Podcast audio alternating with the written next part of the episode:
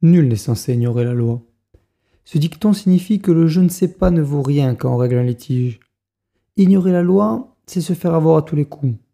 Je suis Clément Delmas, étudiant en droit à l'Université de Toulouse, et mon objectif est de donner les clés pour que vous ne soyez pas les dindons de la farce. Le droit peut paraître dur et austère, et c'est le cas. C'est pourquoi cette émission va vous résumer en deux minutes une notion indispensable qui pourrait changer votre vie. Le droit n'attend plus que vous. C'est parti. Aujourd'hui, nous allons parler de la QPC, car derrière cet acronyme compliqué se cache un concept puissant qui pourra vous servir en cas de litige. Il vous permet, si les conditions sont réunies, d'écarter une loi durant ce même litige.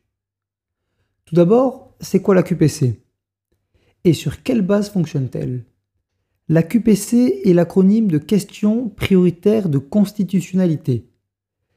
Et pour comprendre ce que cela signifie, il faut comprendre un concept pilier du droit, c'est que chaque loi doit être conforme à la Constitution, c'est-à-dire qu'une loi qui serait contraire à la Constitution ne devrait pas exister.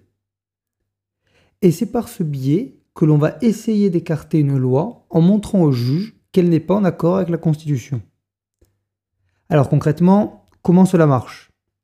Lors d'un litige, vous remarquez avec votre avocat que la loi qui permet de régler le litige n'est pas conforme à la Constitution.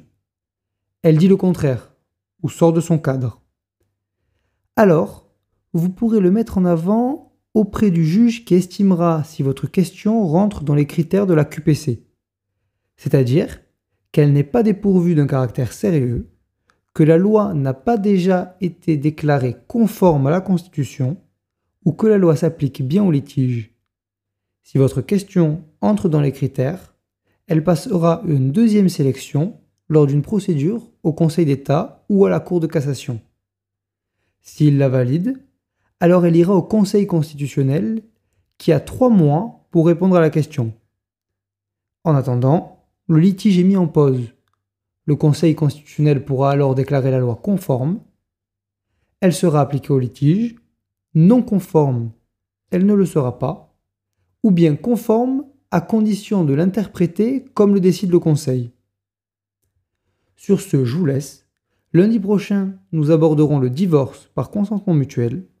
En attendant, vous pouvez me poser toutes les questions liées à l'épisode ou non que vous voulez sur rosae.eirl.gmail.com ou vous abonner pour plus d'épisodes.